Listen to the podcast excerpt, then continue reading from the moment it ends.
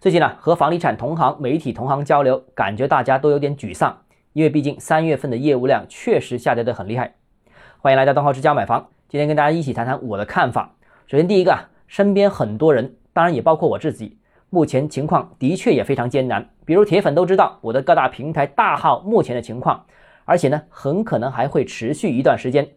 现在似乎所有人的日子都不好过，不排除也会持续，这是普遍的情况。在这个问题上，没有谁比谁更倒霉，大家也不用特别的灰心。第二个就是往好的方面想，楼市好歹二月份表现还不错啊，说不定今年五一前后还会有一波机会。那有信心还是没有信心，其实我觉得都不重要，重要的反而是要保持不放弃的心态，坚持做最累的工作。总会熬到天亮的。第三个呢，就是对于楼市的看法，客观看待。老实说，我真的不悲观。我相信过了这个经济周期之后，整个行业或者大多数人都会好起来的。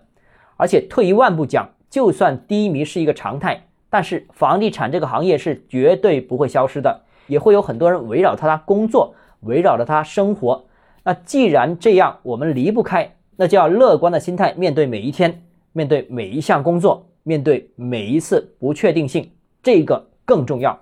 以上，是我和所有同行、所有周边的从业人员、所有社会上每一个普普通通的人共勉。